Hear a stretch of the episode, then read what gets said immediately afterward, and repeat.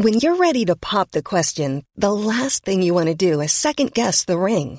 At Bluenile.com, you can design a one-of-a-kind ring with the ease and convenience of shopping online. Choose your diamond and setting. When you find the one, you'll get it delivered right to your door. Go to Bluenile.com and use promo code LISTEN to get $50 off your purchase of $500 or more. That's code LISTEN at Bluenile.com for $50 off your purchase.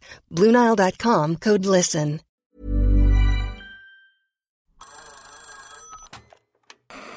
Hola. Hola. Hola. Hola, hola. ¿Estás ahí? ¿Quieres saber lo que está pasando en tu país y en el mundo en pocos minutos? Te lo cuento. Te lo cuento. Hoy es lunes 19 de junio de 2023 y estas son las principales noticias del día. Te lo cuento. Te lo cuento. El secretario de Estado estadounidense, Anthony Blinken, hizo una visita expresa a China para calmar las aguas entre las naciones. Mientras medio mundo celebraba el Día del Padre, el domingo el secretario de Estado de Estados Unidos, Anthony Blinken, y el ministro de Asuntos Exteriores chino, Qin Gang, pasaron el día juntos en Pekín. Y vaya que fue un día importante porque se trató de la primera visita de un secretario de Estado estadounidense a China desde la ida de Mike Pompeo en 2018. Los objetivos de este viaje de dos días son claros, calmar las tensiones históricas y evitar que su relación bilateral se vaya a la basura. Y eso que la REU estaba originalmente programada para febrero, pero se canceló por todo el rollo del globo espía chino. La primera date diplomática el domingo duró más de siete horas y media. Hablaron de cómo restablecer las comunicaciones de alto nivel, expresar preocupaciones y explorar áreas de cooperación. Además, tuvieron una cenita ejecutiva juntos y hasta un paseo. Según Pekín, las conversaciones fueron francas, profundas y constructivas, y ambas partes se comprometieron a seguirle echando ganas al diálogo. También quedaron de impulsar los intercambios de estudiantes, académicos y empresarios que se pausaron durante la pandemia. Las meetings continuarán hoy, aunque no está claro si Anthony se verá con el presidente chino Xi Jinping. La cosa entre ambos diplomáticos salió tan bien que ya quedaron de volverse a ver. Según el portavoz estadounidense Matthew Miller, Blinken invitó al ministro chino a Washington para seguir con las pláticas.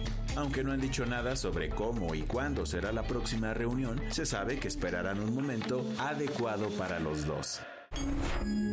¿Qué más hay? Morena financiará con 5 millones de pesos a cada una de sus corcholatas para la elección interna de su candidato a la presidencia. ¿De dónde iba a salir toda la lana? Para aclararlo todo, el viernes el líder del partido, Mario Delgado, anunció el Comité Ejecutivo Nacional ha autorizado un monto de 5 millones de pesos de su partida de gastos ordinarios.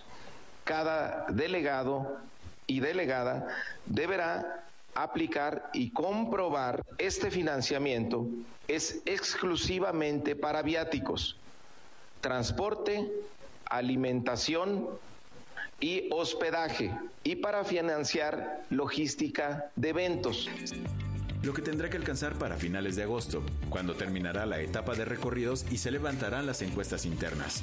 Eso sí, quien de plano se bajó de la propuesta fue el exsecretario Adán Augusto López, quien dijo, que ese recurso de mi parte que de mi parte ha sido declinado, pueda ser destinado específicamente a dos comunidades que hoy siguen estando en la marginación y que se invierta en los centros de salud en Metlatono Guerrero y en Guayacocotla.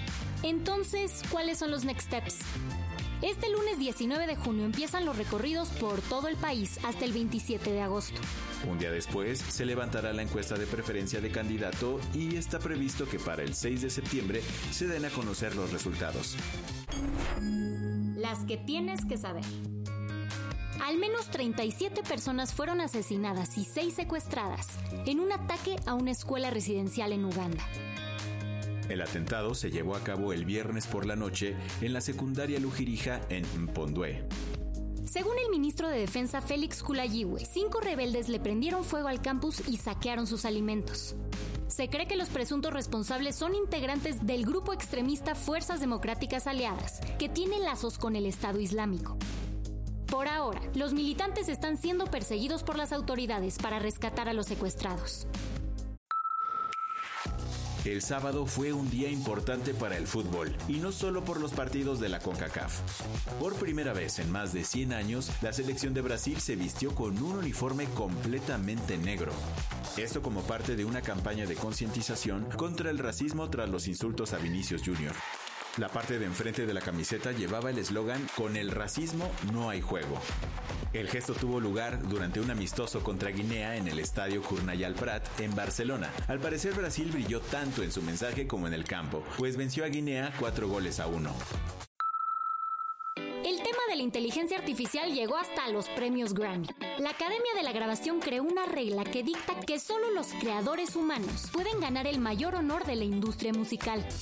Según los nuevos protocolos de inteligencia artificial publicados el viernes, un trabajo que no contiene autoría humana no es elegible en ninguna categoría. La noticia llegó a días de que Paul McCartney anunciara el lanzamiento de una nueva canción de los Beatles, usando IA para extraer la voz de John Lennon de una vieja grabación. Así que no, ningún cover de Homero Simpson con inteligencia artificial podrá estar en la lista de nominados al Grammy. Luego de que Don Goyo se calmara por un tiempo, este sábado en la madrugada agarró a México desprevenido. El Centro Nacional de Prevención de Desastres anunció que mientras todos andábamos en el quinto sueño, sus cámaras captaron una fuerte explosión del volcán Popocatépetl. Con 39 exhalaciones registradas, el Popo volvió a sacar vapor, gases y ceniza. Aún así, el Senapred anunció que el semáforo de alerta volcánica se quedará en amarillo fase 2 como hasta ahora. La del vaso medio lleno. ¿Te imaginas vivir en una ciudad flotante? Pues en Busan, la segunda ciudad más grande de Corea del Sur, esa realidad no parece tan lejana. Como respuesta a las consecuencias de la crisis climática, se está construyendo un prototipo de ciudad flotante y autosuficiente llamada Oceanics Busan. La idea es que se pueda convertir en el hogar de alrededor de 30.000 personas desplazadas por el aumento del nivel del mar. Se espera que el proyecto esté listo para 2030, justo a tiempo para la Expo Mundial que Busan espera organizar y hostear. Con esto cerramos las noticias más importantes del día. Yo soy Andrea Mijares. Y yo soy Baltasar Tercero. Gracias por acompañarnos hoy en Te lo cuento. Nos escuchamos mañana con tu nuevo shot de noticias. Chao. Este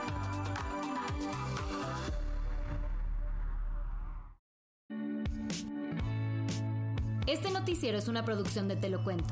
El guion de este episodio estuvo a cargo de Aisha Al-Yanabi y Ana Ceseña. La dirección de contenido es de Sebastián Erdmenger. Francis Peña es la directora creativa y el diseño de sonido está a cargo de Alfredo Cruz. Si quieres estar al día, nos encuentras como arroba te lo cuento en Instagram, TikTok, Snapchat y Twitter. Small details are big surfaces. Tight corners are odd shapes. Flat, rounded, textured or tall. Whatever your next project, there's a spray paint pattern that's just right. Because Rust new Custom Spray 5 and 1 gives you control with five different spray patterns. So you can tackle nooks, crannies, edges, and curves without worrying about drips, runs, uneven coverage, or anything else. Custom Spray 5 and 1. Only from Rust